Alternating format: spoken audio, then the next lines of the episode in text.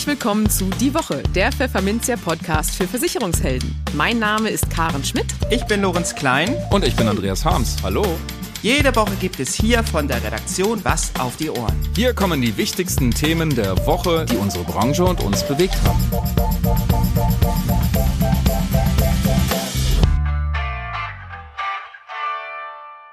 Moin aus Hamburg und herzlich willkommen zu Folge 128 unseres Podcasts. Heute ist Freitag, der 24. März 2023. Und diese Themen haben wir heute für Sie. Wir sprachen mit Stuttgarter Chef Guido Bader darüber, ob das Bankenbeben auch für die Lebensversicherer gefährlich werden könnte und wie er über Zinswende und Störfeuer aus Brüssel denkt. In den News der Woche zeigt eine Umfrage der Quirin Privatbank, dass viele Menschen sich bei einem Provisionsverbot nicht mehr beraten lassen würden der PKV-Verband fordert Millionen für Anwerbung von Pflegekräften zurück. Morgen und Morgen hat sich Grundfähigkeitsversicherungen angesehen und die Präsidentin der deutschen Rentenversicherung hat gute Nachrichten. Und für unser Schwerpunktthema für den Monat März, Arbeitskraftabsicherung, unterhalten wir uns mit dem Rechtsanwalt Michael Else über Berufs- und Dienstunfähigkeit von Beamten. Im Gespräch wie folgenreich sind die Turbulenzen um die insolvente Silicon Valley Bank und die angeschlagene Credit Suisse für die Lebensversicherer? Und ist ein Run on the Bank auch in der Versicherungsbranche denkbar? Das bespricht unser Kollege Lorenz Klein im nun folgenden Interview mit dem Kapitalmarktexperten und Vorstandsvorsitzenden der Stuttgarter Lebensversicherung Guido Bader. Darin äußert sich Bader auch über die Wachstumsaussichten für 2023 und erklärt, wie er die Gefahren eines Provisionsverbots einschätzt. Hallo, Herr Dr. Bader, viele Grüße nach Stuttgart. Herzlich willkommen zurück im Podcast. Hallo, Herr Klein, sehr gerne. Herr Dr. Bader, Sie haben vor drei Wochen in einem Pressegespräch einen herrlich frechen Satz rausgehauen, wie ich finde. Es ist mir egal, was die Banken machen. Sagten Sie, Sie wollten damit bewusst überspitzt, nehme ich an, deutlich machen, dass Versicherungsprodukte anders ticken als Bankprodukte. Und demzufolge sollten Lebensversicherer im Zuge der Zinswende ausdrücklich nicht in einen Zinsüberbietungswettbewerb mit den Banken treten, zumal die Versicherer das womöglich auch gar nicht können. Ähm, so hatte ich das zumindest verstanden, als ich Ihnen zuhörte damals. Das aktuelle Bankenbeben in den USA und in der Schweiz dürfte Ihnen allerdings keineswegs egal sein. Für wie gefährlich halten Sie die aktuelle Situation für die Finanzmärkte und letztlich auch für die Versicherungsbranche? Ja, ich glaube, man muss meine Aussage von vor drei Wochen tatsächlich äh, differenziert betrachten. Auf der einen Seite hatte ich äh, damals die Sicht des Versicherers und insbesondere der Stuttgarter, die äh, eben nicht in Konkurrenz mit den Banken getreten ist. Wir haben nicht über die Maße Zinsarbitragegeschäfte in Form von Einmalbeiträgen geschrieben. Und auf die Art und Weise habe ich jetzt auch nach wie vor äh, bei der Stuttgarter wie auch bei vielen anderen äh, Versicherern in Deutschland nicht die Sorge, dass wir einen Run on the Bank kriegen, sprich, dass die Leute ihre Gelder schnell abziehen, wie es insbesondere bei den Regionalbanken in den äh, USA der Fall ist. Auf der anderen Seite muss man natürlich aber auch genau hingucken, wenn jetzt die Banken eine Finanzkrise auslösen. Momentan herrscht ja wieder ein bisschen Ruhe und es scheint sich zu stabilisieren, äh, was ich auch sehr hoffe. Äh, hat es natürlich Auswirkungen auf die Kapitalanlagen der Versicherer und damit äh, hat die Versicherungsbranche natürlich doch wieder einen gewissen Impact. Stand heute würde ich aber sagen, da, wo was passiert ist, äh, die Silicon Valley Bank, ein paar Regionalbanken in den äh, USA, da sind die deutschen Versicherer kaum investiert. Äh, es betrifft uns sehr, sehr wenig. Bei Credit Suisse ist es natürlich schon wieder ein bisschen anders. Aus Stuttgarter bin ich da auch wieder relativ äh, beruhigt, weil wir weder Aktien noch AT1-Anleihen äh, der Credit Suisse hatten. Also da haben wir auch keinen negativen Impact. Aber die Börsen sind schon sehr, sehr nervös und durcheinander gerüttelt.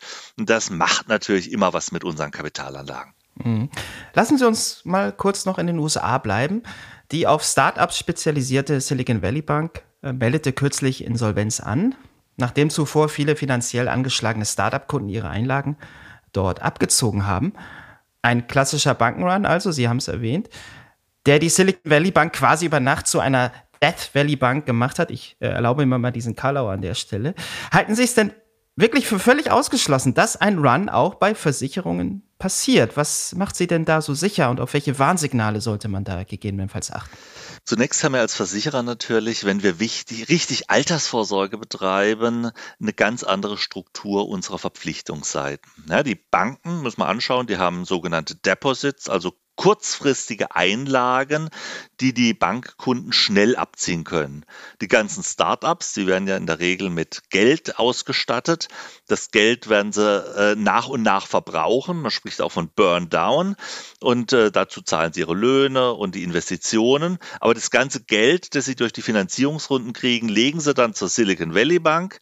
Und wenn die jetzt Panik kriegen, dass äh, die Bank ausfallen könnte, was machen sie? Sie holen von über Nacht sozusagen von heute auf morgen ihr Geld zurück. Bei uns Versicherern sieht es anders aus. Wir haben Riester-Verträge, wir haben betriebliche Altersvorsorge, wir haben Basisrenten.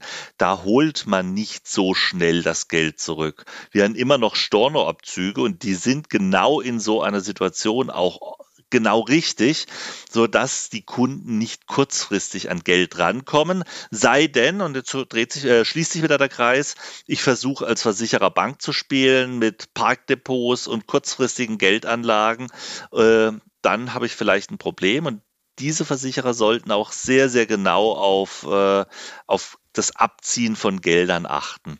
Allerdings sind wir Versicherer an der Stelle doch deutlich resilienter, weil einfach der, der Zeitablauf, äh, wie die Kunden an ihr Geld kommen, ein ganz anderer ist und wir de facto ja auch keine Schieflage haben. Momentan sind die deutschen Versicherer extrem stabil. Die Solvabilität hat sich durch den Zinsanstieg nochmal deutlich verbessert und die Kunden haben müssen keinerlei Sorge haben, dass sie nicht an ihr Geld rankommen. Mhm. In der Tat, das Storno-Niveau der Lebensversicherer bewegt sich seit Jahren so knapp bei über 4 Prozent. Mhm auch die Corona-Pandemie hatte eigentlich nichts äh, geändert. Aber ein Massenstorno, ja, das ist ja nicht völlig auszuschließen, auch wenn Sie jetzt viele Argumente äh, angeführt haben, warum das eben nicht passieren dürfte. Ähm, welche Situationen, welche Szenarien müssten denn eintreten, damit es wirklich zu einem Massenstorno käme? Auch wenn wir jetzt hier keine Katastrophen beschreien wollen, aber welche mhm. wirklichen Szenarien sehen Sie da? Vielleicht erst nochmal die Auswirkungen eines Massenstornos diskutieren. Äh, wir haben natürlich auf unserer Aktivseite bei den festzinslichen Wertpapieren auch massiv stille Lasten, wie es die Silicon Valley Bank ja letzten Endes durch den Zinsanstieg auch hatte. Mhm. Was passiert, wenn bei uns jetzt Kunden äh, ihre Gelder abrufen? Ähm, Viele Versicherer haben in den letzten Jahren gar kein Klassikgeschäft mehr gezeichnet, sondern da reden wir über das ältere Klassikgeschäft, das im Bestand ist. Dieses ältere Klassikgeschäft hat aber massiv die sogenannte Zinszusatzreserve gebildet. Sprich, ich sag mal, wenn ein alter dreieinhalb Prozenter, vier Prozenter, zwei 25 Prozenter, wenn die ihr Geld abrufen, was passiert bei uns? Wir müssen natürlich vielleicht mit Verlust Kapitalanlagen verkaufen und gleichzeitig wird aber diese Zusatzrückstellung, die Zinszusatzreserve frei, sodass ein solches Szenario den Versicherern bilanziell erstmal gar nichts ausmacht. Also wir sind da tatsächlich durch das Instrument der Zinszusatzreserve geschützt. Äh, sei denn, ich habe eben in den letzten zwei, drei Jahren massiv Einmalbeiträge gezeichnet mit einer geringen Garantie, bei der ich noch keine Zinszusatzreserve habe. Ähm, der nächste Schritt ist, ich muss natürlich gucken, welche Art von äh, Storno wir haben. Äh, das Storno, von dem Sie sprachen, diese 4%, das ist das, Beitragsstorno. Wenn ein Kunde beitragsfrei stellt, habe ich erstmal noch gar kein äh, äh, Mittelabfluss und ein gut Teil dieses Stornos sind tatsächlich Beitragsfreistellungen, weil gerade Corona-Pandemie hat man sowas. Die Leute waren erstmal verunsichert, haben erstmal ein bisschen beitragsfreigestellt und später sind sie wieder eingestiegen. Äh, diese Art von Storno tut mir auch noch nicht weh. Erst wenn ich tatsächlich massiv Rückkäufe habe und äh, merke, die Rückkäufe steigen deutlich äh, bei den Einmalbeiträgen, die ich die letzten drei, vier Jahre gezeichnet habe, an, dann sind es Warnsignale und dann muss ich schauen, dass ich die notwendige Liquidität rechtzeitig schaffe als Versicherer. Momentan sehen wir aber in der Branche noch nichts. Ja, der Versicherungsverband GDV ist dann auch bemüht, die Zinswende als positives Signal äh, zu deklarieren, mhm. insbesondere für die Versichertengemeinde. Die Zinswende ist gut für die Kundinnen und Kunden der Lebensversicherer, erklärte jüngst GDV Hauptgeschäftsführer Jörg Asmussen. Nun lässt das Geschäftsmodell der Branche ja bekanntlich keine großen Zinssprünge zu. Muss das denn auch gar nicht sein? Ist das ein, ein Makel, der vielleicht am Ende des Tages gar nicht so sehr auf die Kunden einwirkt? Stört die das gar nicht? Wir haben ja bei unserem alten Klassikgeschäft tatsächlich eine, eine sehr, sehr langfristige Sicht. Das heißt, im Zuge des Zinsrückgangs haben die Lebensversicherer Jahre, ja, über ein Jahrzehnt deutlich höhere Überschüsse gezahlt und Garantiezinsen gezahlt, als äh, der Markt äh, an festverzinslichen Wertpapieren hergegeben hat. Und das Ganze dreht sich gerade so ein bisschen um, dass wir momentan etwas geringere Überschüsse äh, bezahlen, als der Markt in dem Moment äh, hergibt. Wenn ich jetzt äh, wirklich ein reiner Kapitalanleger bin, dann kann ich natürlich versuchen, das zu arbitrieren, kann sagen, okay, ich nehme mit, wo ich höhere Überschüsse kriege und wo ich äh, geringere kriege, da äh, steige ich dann aus, aber so sind unsere Produkte ja nicht gestrickt. Das war das, was ich eingangs sagte. Wir machen ja Altersvorsorge. Wir machen nicht das bankähnliche Geschäft und deswegen, was die Banken machen, ist deren Sache. Wir machen tatsächlich Rentenprodukte und langfristiges Altersvorsorgegeschäft.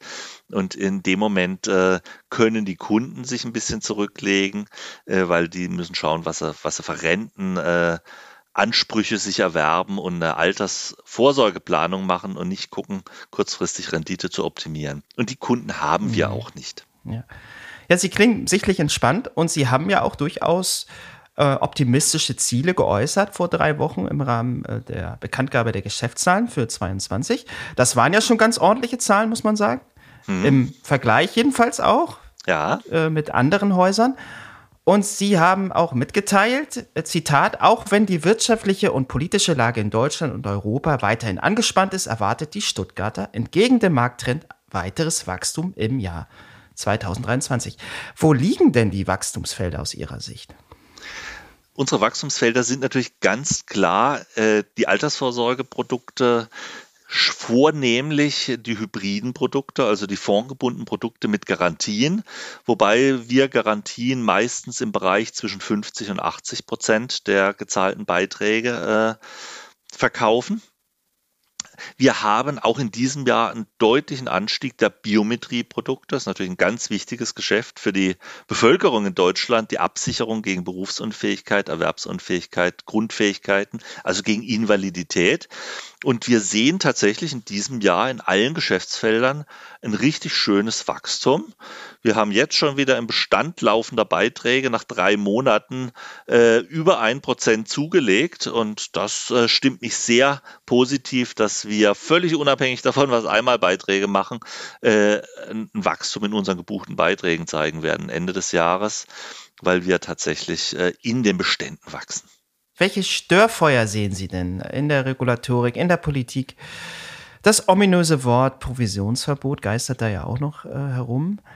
Ähm, schauen Sie da sehr genau hin oder sagen Sie, wir konzentrieren uns auf das, was wir beeinflussen können im Moment und machen uns da nicht verrückt, was da in ähm, Brüssel wir passiert? Scha wir schauen da schon sehr genau hin, weil äh, auf der einen Seite auch wir haben ja Gehör, wie, wie auch unser äh, äh, Gespräch heute zeigt. Und äh, auch wir positionieren uns sehr klar gegen ein Provisionsverbot, weil wir die negativen Auswirkungen auf die Altersvorsorge in Deutschland sehen und äh, der, dem Provisionsverbot wirklich auch nichts Gutes äh, abgewinnen können. Deswegen äußern wir uns auch ganz klar und sehr, sehr deutlich auch als kleine Stuttgarter gegen das Provisionsverbot. Ähm, wir versuchen auch andere Störfeuer aus der Regulatorik äh, mit unserer Meinung zu lenken, dahingehend, dass wir einfach sagen, okay, was ist aus unserer Sicht richtig, was ist wichtig, was ist übertrieben. Ähm, nichtsdestotrotz äh, machen wir natürlich unter den heute bestehenden Rahmenbedingungen unser Geschäft und versuchen das bestmöglich zu machen. Ja, dann wünsche ich Ihnen alles Gute dabei. Das war Dr. Guido Bader, Vorstandsvorsitzender der Stuttgarter. Herzlichen Dank für das Gespräch. Vielen Dank, Herr Klein. Die News der Woche. Aktuell ist die Diskussion um Provisionsverbot oder Deckel ja wieder in vollem Gange. Die auf Honorarberatung spezialisierte Quirin Privatbank wollte sich anlässlich dessen in der Bevölkerung mal umhören, wie die Meinung dazu ist. Ergebnis? 63 Prozent der Deutschen sprechen sich für ein Provisionsverbot in der Anlageberatung aus. Aber eine Honorarberatung käme für viele Bundesbürger trotzdem nicht in Betracht. Sollten Provisionen in Deutschland verboten werden, würden 33 Prozent ein Honorar zahlen wollen, während 40 Prozent keine Beratung mehr in Anspruch nehmen würden. Quirin-Chef Karl Matthäus Schmidt zufolge sei dieses Ergebnis der, Zitat, jahrelangen Lobbyarbeit der Provisionsindustrie geschuldet.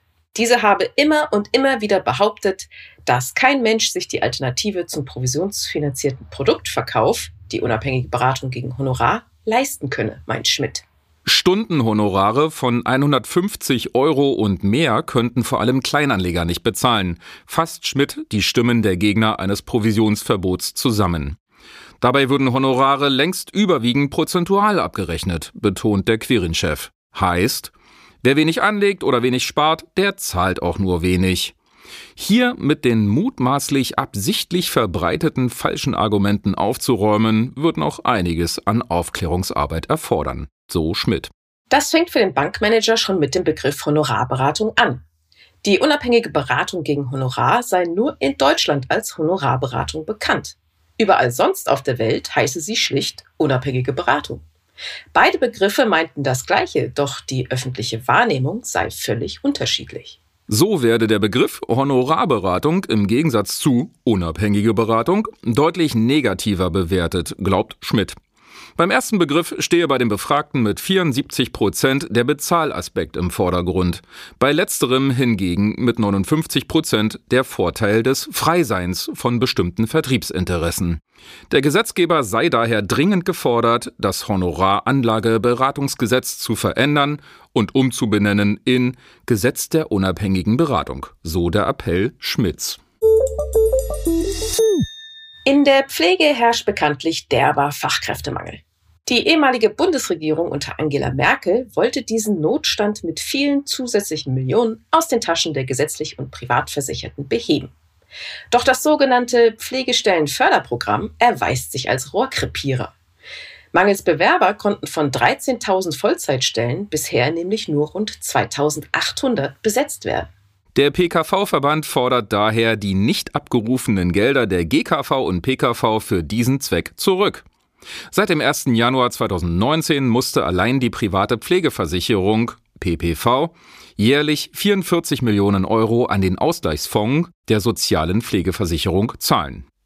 147 Millionen Euro sind dort inzwischen aufgelaufen, teilt der Verband mit. Ein Großteil der gezahlten Mittel liege ungenutzt beim Ministerium rum. Setze sich der bisherige Trend fort, würden sich die Zahlungen bis zum Auslaufen des Programms Ende 2025 auf etwa 290 Millionen Euro summieren. Nun wächst die Sorge, dass die nicht abgerufenen Fördergelder entgegen ihrem ursprünglichen Zweck anderweitig genutzt werden können. Auf diese Gefahr wies kürzlich etwa der Bundesrechnungshof hin. Auf Kosten der Versicherten hohe Millionenbeträge zu kassieren, die dann gar nicht benötigt werden, ist nicht länger vertretbar sagte Verbandsdirektor Florian Reuter kürzlich gegenüber der Frankfurter Allgemeinen Zeitung. Er schlägt stattdessen vor, nur jede tatsächlich besetzte neue Pflegestelle durch die Pflegeversicherung zu finanzieren. Immerhin. Auf die Kritik des Bundesrechnungshofs hatte die Bundesregierung unlängst reagiert, bislang aber nur in Bezug auf die GKV. Die jährliche Pauschale von 640 Millionen Euro wurde ab 2022 in eine dauerhafte Zahlung der GKV an die Pflegeversicherung zum Ausgleich für die Kosten der medizinischen Behandlungspflege umgewandelt. Eine analoge Regelung wünscht man sich nun auch bei den privaten Anbietern. Gucken, hören, riechen, laufen. Das Angebot an Grundfähigkeitsversicherungen wächst derzeit stark. Und die neuen Tarife können sich absolut sehen lassen, stellen die Analysten von Morgen Morgen, kurz M&M, in ihrem M&M Rating Grundfähigkeit fest. 167 Tarife zählen sie dabei inzwischen. Versicherer betrachten die Grundfähigkeitsversicherung dabei im Grunde als Alternative, um die Arbeitskraft abzusichern oder als Einstieg in eben diese Sicherung, um später in die Berufsunfähigkeitsversicherung zu wechseln. Die entsprechende Option bieten inzwischen alle Tarife an, haben die M&M-Leute festgestellt. Folglich wird die Zielgruppe für Grundfähigkeitsversicherungen jünger. Möglich ist sie inzwischen schon ab einem Lebensalter von, Achtung, sechs Monaten. Und das wird wohl noch so weitergehen, schätzt man bei Morgen und Morgen. Die Versicherer werden weitere Tarife auf den Markt werfen, diese noch feiner gliedern und sich dabei verstärkt um die Krabbelgruppen streiten. Sie wollen früh den Fuß in die Tür bekommen, meint man bei M&M. Doch es ist nicht alles toll. Die Versicherer fügen stetig neue Auslöser hinzu, bei denen die Leistung fällig wird. Und diese Auslöser lösen ein Problem aus. Denn Leistungen werden dadurch schneller fällig und das treibt am Ende den Preis, sprich die Prämie, in die Höhe. Laut Morgen und Morgen ist das nicht im Sinne des Erfinders, denn die Grundfähigkeitsversicherung soll in erster Linie eine günstige Alternative sein, um Einkommen abzusichern. Bei dem Analysehaus reagiert man darauf, indem im Rating nur 15 Auslöser zugelassen sind. Die klopft man auf ihre Qualität ab. Alles andere schaut man sich zwar an, wertet es jedoch nicht. Und mit Blick auf die Ratings muss man sagen, verdammt gut. Von den 167 Tarifen räumen 138 die volle Punktzahl von 5 Sternen ab. Weitere 22 bekommen 4. So, an dieser Stelle ein Hinweis. Sollte Ihr Tag bis jetzt noch nicht so toll verlaufen sein, gleich wird es besser. Denn die Präsidentin der deutschen Rentenversicherung, Gundula Rosbach, hat sich zur gesetzlichen Rente geäußert. Und dort ist die Kassenlage, Zitat, sehr gut. Gegenüber der Bild am Sonntag sprach sie von einem Überschuss von 3,4 Milliarden Euro im vergangenen Jahr. Und dann sagte sie, die Zahlen beweisen, die Rente ist stabil und bleibt stabil. So, so. Möglich machten das gute Ergebnis übrigens zwei Umstände steigende Zuwandererzahlen und eine künftig doch nicht so stark steigende Lebenserwartung wie bisher gedacht. Rosbach erwartet nun, dass die Rentenbeiträge vor diesem Hintergrund bis 2026 stabil bleiben. Danach sei mit einem Anstieg zu rechnen. Den gibt es indes jetzt schon für die Rentner, allerdings auf der Habenseite. Denn zum 1. Juli sollen die Renten in den alten Bundesländern um 4,39 Prozent anziehen und in den sogenannten neuen Bundesländern sogar um 5,86 Prozent. Das Schwerpunktthema. Lehrer, Finanzbeamte, Vollzugsleute, Polizisten. Wer verbeamtet ist, braucht sich zumindest um den Job nicht wirklich zu sorgen. Schwierig wird es allerdings, wenn man nicht mehr arbeiten kann und im Extremfall dienstunfähig wird. Dann kann schon mal das Fingerhakeln mit Vater Staat beginnen. Der Rechtsanwalt Michael Else aus Wiesbaden kennt das. Er hat sich mit der Familienkanzlei Else Schwarz Rechtsanwälte auf Beamte spezialisiert und weiß, wo überall die Fallstricke lauern. Und er hat außerdem ein paar Tipps für die Vermittler von Berufsunfähigkeitspolicen. Hallo Herr Else, herzlich willkommen bei uns im Podcast. Hallo Herr Harms, vielen Dank für die Einladung, ich freue mich. Gerne, gerne. Herr Else, wollten Sie auch mal Beamter werden? Äh, nein, nein, nein. Also ich wollte ähm, eigentlich schon immer Rechtsanwalt werden tatsächlich. Hm, na gut, die gibt es nicht beamtet. Ne? Dann wäre höchstens noch Richter drin irgendwie. Richter wäre noch eine Alternative gewesen, wenn man da aber mal schaut, was die so tagtäglich für Akten zu wälzen haben. Fand ich das auch nicht so attraktiv. okay. Und so sind Sie aber jetzt Anwalt und haben sich auf Beamte spezialisiert. Ähm, und äh, Sie hatten auch schon mit Pfefferminzia zu tun, weil Sie mit Berufs- und Dienstunfähigkeit zu tun haben. Erzählen Sie doch erstmal, ähm, was genau und was da so passiert. Bei der Berufs- und Dienstunfähigkeit. Mhm. Also, als Beamtenrechtler hat man natürlich relativ häufig damit zu tun. Ähm, das hat unterschiedlichste Ausprägungen tatsächlich. Also es geht nicht immer nur um den Ruhestand, was man sich vielleicht so gemeinhin überlegt. Das fängt eigentlich schon an, wenn man Beamter werden möchte. Da muss man nämlich gesundheitlich geeignet sein und muss da das erste Mal zum Amtsarzt.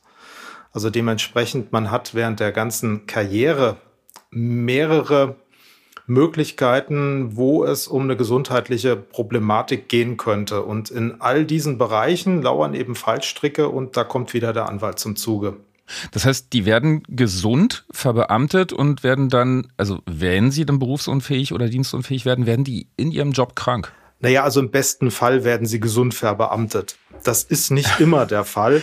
Manchmal so. versuchen es natürlich auch viele, obwohl sie genau wissen, na ja, vielleicht packe ich es ja doch nicht, vielleicht komme ich ja doch über die Schwelle und versuche es einfach. Äh, wir haben mhm. das gerade relativ häufig im Bereich der psychischen Erkrankungen. Mhm. Ähm, wenn zum Beispiel jemand unbedingt jetzt ähm, Lehrer werden möchte äh, und vorher im Studium äh, schon äh, psychische Probleme hatte aus unterschiedlichsten Gründen. Das könnte zum Beispiel sein, weil man mit dem Stress im Studium nicht zurechtkam oder auch so ein familiärer Tiefschlag kam, es ist jemand gestorben, eine Trennung oder sonst was. Hm. Und dann geht man eben doch mal zum Therapeuten, möchte das aber später nicht so sagen, sieht das nicht mehr als so wichtig an und äh, verschweigt das dann bei der Untersuchung.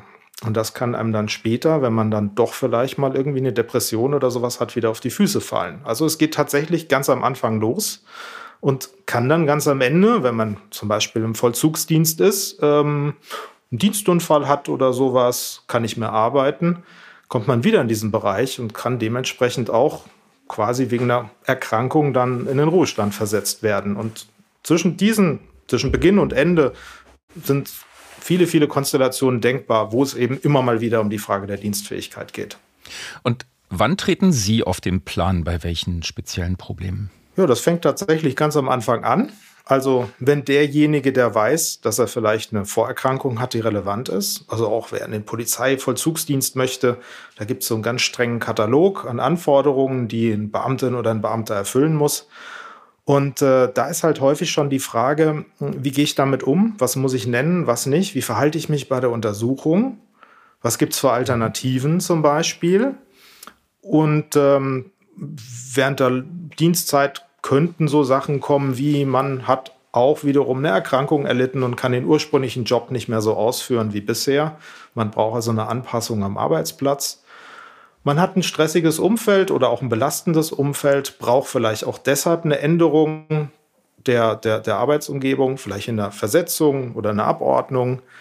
Ähm, dauerhafte lange Erkrankungen können dazu führen, dass insgesamt die Dienstfähigkeit in Frage gestellt wird. Dann wird geschaut, ob man eben in den Ruhestand muss oder ob es noch andere Möglichkeiten gibt.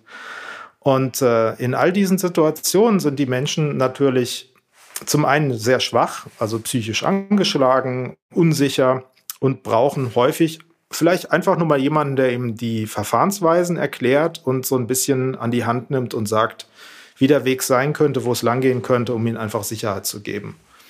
Was für Beamtengruppen kommen am häufigsten auf Sie zu? Im Grunde genommen eigentlich die ganze Bandbreite. Ähm, mhm. Wir haben besonders viele ähm, Lehrerinnen und Lehrer. Das sind natürlich dann dementsprechend auch besonders viele Anfragen aus diesem Bereich. Sehr häufig Vollzugsbeamte, Justiz, mhm. Polizei, äh, Kriminalbeamte. Es sind Finanzbeamte, auch da haben wir einen sehr großen Bereich. Ähm, es sind aber auch genauso Kommunalbeamte oder ähm, es sind teilweise auch welche aus den ehemaligen Staatsbetrieben, also Bahn oder Telekom. Das sind wirklich die unterschiedlichsten Bereiche, aber besonders häufig eben alle, die direkt am Menschen arbeiten. Also weniger der typische Schreibtischtäter, um es mal äh, so zu sagen, mhm. sondern eher die Leute, die tatsächlich draußen, ähm, draußen mit den Menschen arbeiten. Sei es als Vollzugsbeamter, wo es dann eher auch ein bisschen rauer zugeht, oder halt auch äh, in, der, in der Sachbearbeitung mit äh, Publikumsverkehr. Mhm. Und dann gibt es ja auch mal diese einschlägigen Statistiken, warum die Menschen berufsunfähig sind, berichten mhm. wir bei Pfefferminz ja auch immer, da sind ja mal psychische Probleme ganz weit vorne. Ja. Ist das bei Ihnen auch so? Ja, definitiv. Also die psychischen Probleme sind sicherlich am häufigsten. Ähm, nicht immer nur alleine, manchmal treten sie auch hinzu. Ähm, die Betroffenen sind nicht zufrieden mit ihrer äh, Situation. Die wollen ja arbeiten. Also die wenigsten möchten tatsächlich in den Ruhestand oder, oder raus. Gibt es natürlich auch, klar. Keine Drückeberger ähm, oder so, nee. Ja, es gibt, es gibt auch Drückeberger, das muss man mal so sagen. Ja? ja. Es gibt auch Leute, die tragen den Wunsch an einen heran.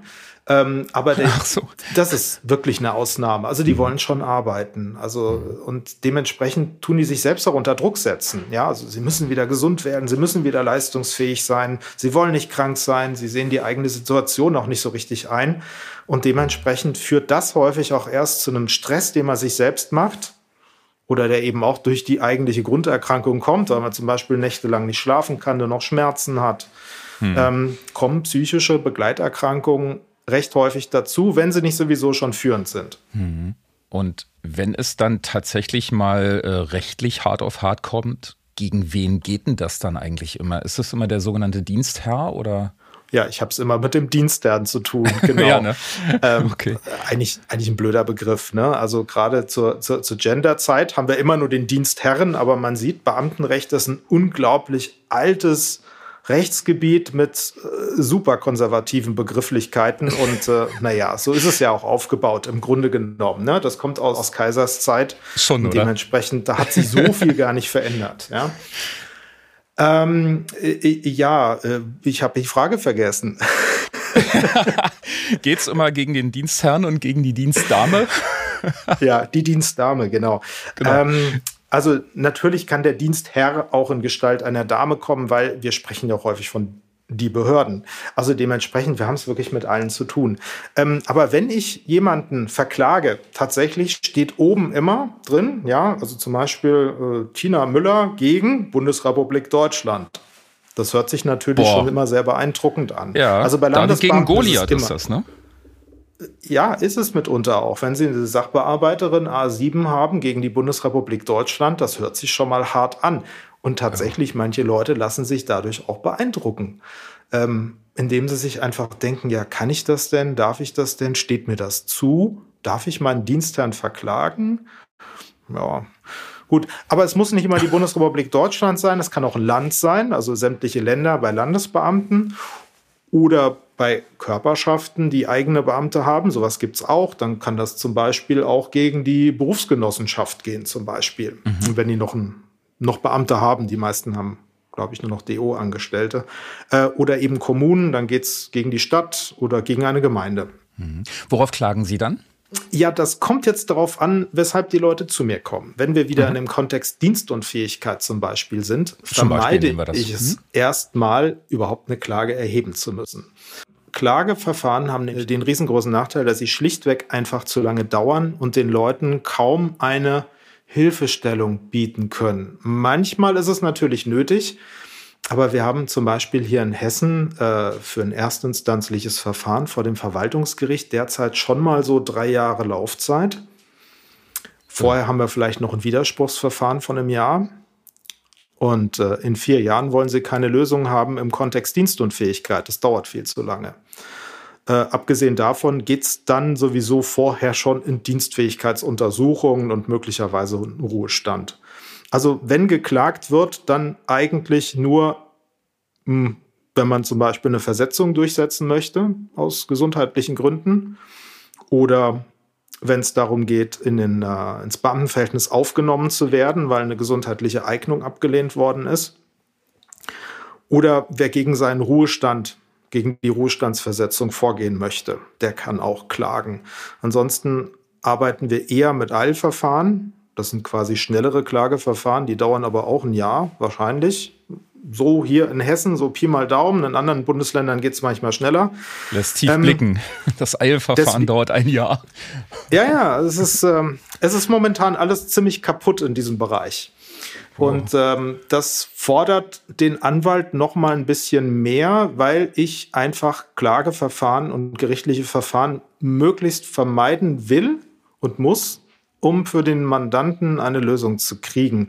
Und deswegen setze ich hauptsächlich auch auf Gespräche, also einfach in so ein Verfahren rein, mit den Leuten reden, versuchen, den Fall irgendwie zu managen, äh, eine Lösung zu finden das ist dann manchmal zielführender bei der Sache. Und da kommt es halt wirklich drauf an, warum sind die Leute da, was ist deren Problem. Deswegen kann man das so pauschal gar nicht beantworten. Jetzt muss ich mich noch mal kurz outen. Das sind dann sogenannte außergerichtliche Lösungen oder die Sie dann anstreben? Also gehen wir mal jetzt vielleicht von einem ganz normalen einfachen Dienstunfähigkeitsverfahren aus. Vielleicht jo. mal so als Beispiel, damit man Gerne. einen Eindruck gewinnen kann, wie sowas überhaupt abläuft.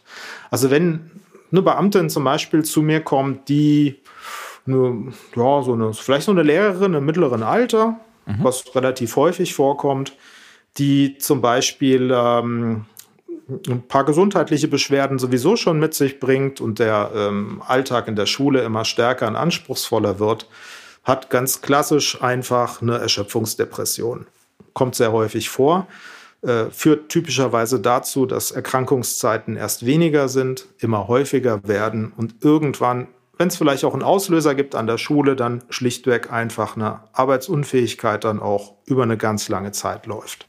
Mhm. Ähm, Arbeitsunfähigkeit ist auch ein Begriff im Beamtenrecht. Also Dienstunfähigkeit, Arbeitsunfähigkeit wird häufig synonym verwendet, wenn man halt einfach mal nicht arbeiten kann oder der Beamte seinen Dienst nicht leisten kann. Ähm, dann dauert es eine gewisse Zeit und dann kann man relativ sicher sein, dass sich irgendwann mal bei Lehrern jetzt das Schulamt meldet und einfach mal so fragt, Sie sind jetzt schon so lange krank, was ist denn jetzt? Können Sie was zu Ihrem Gesundheitszustand sagen? Wie lange dauert es denn noch? Muss so ein bisschen so ein Ausforschungsschreiben. Da kann man dann antworten und muss es nicht. Und dann wird halt irgendwann eine Dienstfähigkeitsuntersuchung angeordnet. Das kann bei Beamten dann gemacht werden, wenn ein Beamter äh, über einen Zeitraum von einem halben Jahr, also sechs Monaten, drei Monate mindestens krank ist. Dann besteht so ein Anlass zu sagen, da wollen wir mal gucken, was ist denn los? Und das ist nicht automatisch immer dann am Ende der Ruhestand, der endet, äh, der, der darauf folgt. Das ist auch manchmal nur eine Untersuchung, um eben zu schauen, was hat die Betroffene, ähm, was können wir vielleicht tun, damit die Dienstfähigkeit wiederhergestellt wird. Das ist erstmal legitim, oder?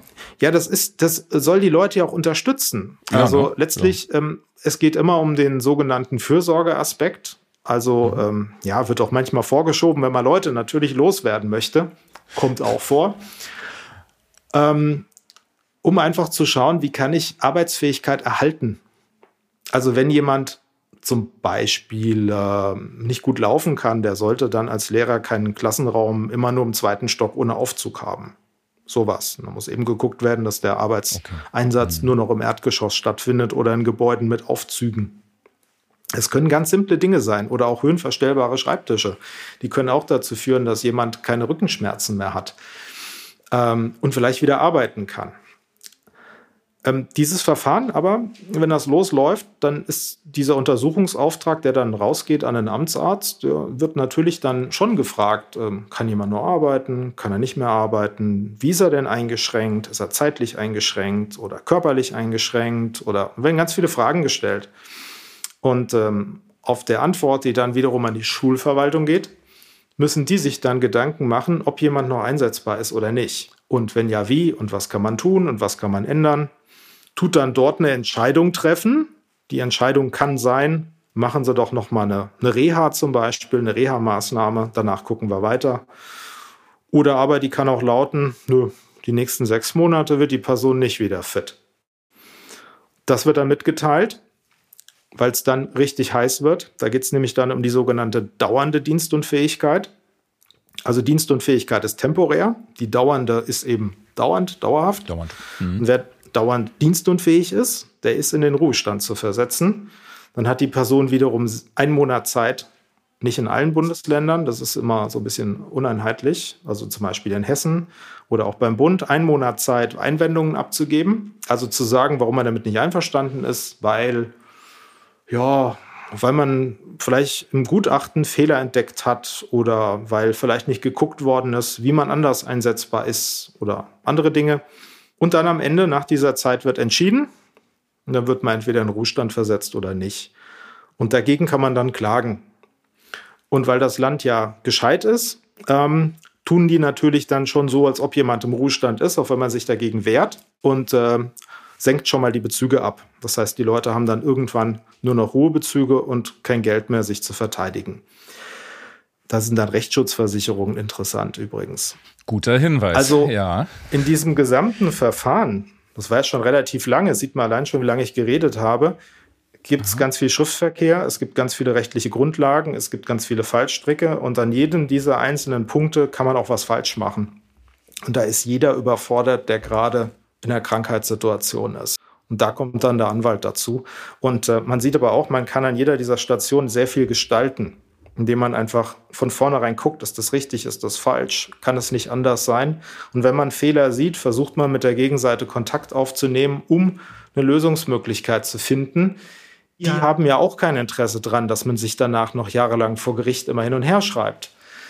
Ähm, dementsprechend gibt es da immer Möglichkeiten, miteinander zu sprechen. Und deswegen Klage ist eigentlich immer die schlechteste Wahl, manchmal aber erforderlich. Mhm. Gibt es auch Ärger mit der äh, mit Berufs- und Dienstunfähigkeitsversicherungen? Eigentlich selten, muss ich sagen. Das ist die gute Nachricht für unsere Hörer. Das glaube ich schon, ja. Ähm, es ist immer wieder ein Thema. Es ist ein Thema, wenn jemand ähm, eben in dieser Situation ist. Also finanzielle Absicherung ist immer ein wichtiges Thema. Mhm. Äh, vor allen Dingen, wenn einen die Dienstunfähigkeit trifft und man ist im mittleren Alter, also hat zum Beispiel gerade ein Häuschen gekauft oder die Kinder sind noch in der Ausbildung. Das ist immer die größte Angst der Betroffenen. Ja, was, was ist mit meiner Familie? Was bedeutet das? Muss ich das Haus verkaufen? Ist die Ausbildung der Kinder noch sicher? Weil wer da in diesem Zeitpunkt in Ruhestand versetzt wird, kann davon ausgehen, dass er häufig nur das sogenannte Mindestruhegehalt bekommt. Das sind 35 Prozent von dem, was man zuletzt hatte. Das ist nicht viel, wenn eine Hausfinanzierung ähm, dranhängt. Das ist eine Katastrophe, oder? Mhm. Selbst 50 Prozent ist eine Katastrophe. Und ja. da muss man erstmal hinkommen als Beamter. Ja, weil meist geht man ja doch davon aus, okay, man hat später im Ruhestand weniger Geld, ja, aber man hat doch keine finanziellen Verpflichtungen mehr, die sind dann abgeschlossen. Und da ist natürlich so das Wissen, ich habe doch da eine Versicherung, ganz wichtig. Das macht die Leute schon mal ein bisschen ruhiger in der Situation, indem sie einfach nur wissen, ich falle nicht ganz so tief. Also ich habe eigentlich eine relativ komfortable Situation, wenigstens finanziell. Und da ist es natürlich schon essentiell zu wissen, ähm, ich habe da eine gute Versicherung abgeschlossen und wie unterstützt die mich? Ich meine, ich muss es Ihnen ja nicht sagen und den Hörern, Hörerinnen und Hörern schon gar nicht. Es gibt da ja unterschiedlichste Absicherungen, die Klar. meinen kompletten Ausfall abfangen oder halt auch nur eine Pauschalsumme zusichern. Aber die knüpfen eben immer daran an, dass ein ordnungsgemäßes Dienstunfähigkeitsverfahren durchgeführt worden ist und dass ein Amtsarzt am Ende gesagt hat, da ist eine Dienstunfähigkeit. Und der Dienstherr versetzt einen dann deshalb in den Ruhestand. Ähm, da die Regelungen so nach meiner Erfahrung recht einheitlich sind, wenn man diese Klausel da drin hat mit der Dienstunfähigkeit, also die speziell für Beamte ist, ähm, habe ich eigentlich noch keine Versicherung gehabt, die ein Problem gemacht hat, ehrlich gesagt. Ich rate allerdings auch immer dazu, also Betroffene sollten auch nicht vorschnell äh, zum Beispiel ein Einverständnis mit einer Ruhestandsversetzung erklären. Das gibt es nämlich auch. Also ein Beamter kann zum Beispiel auch einen Antrag stellen, beim Bund zum Beispiel, auf Prüfung der Dienstfähigkeit, weil er sich nicht mehr für dienstfähig hält. Ich weiß nicht, ob eine Versicherung davon so begeistert wäre, wenn der Versicherungsnehmer auf eigene Veranlassung heraus sagt, hey, ich habe keine Lust mehr. Und der Dienstherr sagt, juhu, den wollte ich eh schon loshaben und ab in den Ruhestand. Spitze. Könnte vielleicht nicht ja. so gut kommen. nee. Genauso wie am Ende wenn da drin steht, ähm, es ist beabsichtigt, Sie in den Ruhestand zu versetzen aufgrund dauernder Dienstunfähigkeit. Sie haben jetzt auch die Gelegenheit, Ihr Einverständnis zu erklären. Auch da sage ich, Leute, lasst mal das Einverständnis. Ähm, zwangsweise Ruhestandsversetzung wird der Versicherung besser gefallen. Oder wenn man zum Beispiel sieht, ähm, da ist irgendwo ein ganz böser Fehler drin im Ruhestandsverfahren, da muss der Versicherungsnehmer halt auch notfalls sagen, hier, ähm, lieber Dienstherr, da ist ein Fehler. Also einfach gewähren lassen wird nicht sein, sondern man ist schon auch verpflichtet, dann äh, auf ein ordnungsgemäßes Verfahren hinzuwirken. Und da das in den meisten Fällen passiert, gibt es dann eigentlich auch mit der Versicherung nur selten Probleme, zumindest aus meiner Praxis heraus. Klasse. Und das waren jetzt nochmal ein paar ganz tolle Tipps. Herr Elser, haben Sie vielen Dank für die Auskünfte aus Ihrem Berufsleben. Gerne, wenn ich helfen kann in diesem Bereich immer. Es sind halt wirklich komplizierte Verfahren. Und ich habe auch festgestellt, ähm, äh, ich, ich habe ja auch mit Versicherungsmaklern durchaus ähm, immer mal wieder Kontakt, die auch Leute zu mir schicken. Und äh, da würde ich ganz allgemein auch sagen, ähm, zögern Sie da draußen nicht, durchaus auch mal mit dem Anwalt des Kunden zu reden. Ja, also einfach sich da auch auszutauschen, weil oftmals schlichtweg einfach, naja, Informationsdefizit herrscht und man über die Weise wahrscheinlich auch gegenseitig ähm, das Beste für seine Leute rausholen kann. Und dann einfach mal den Anwalt fragen. Klasse. Oder einfach mal den Anwalt fragen. Natürlich auch den genau. richtigen Anwalt fragen. Ganz Selbstverständlich. Gut. Haben Sie vielen Dank und äh, bis zum nächsten Mal und viele Grüße nach Wiesbaden, Herr Else. Gerne. Grüße zurück nach Hamburg. Und das war es mit dieser Podcast-Folge. Verpassen Sie keine weitere und abonnieren Sie die Woche überall dort, wo es Podcasts gibt. Und hinterlassen Sie gern dort auch eine Bewertung. Dann hören wir uns auch garantiert am kommenden Freitag wieder. Bis dahin gilt, bleiben Sie optimistisch, genießen Sie das Wochenende und kommen Sie gut in die neue Woche.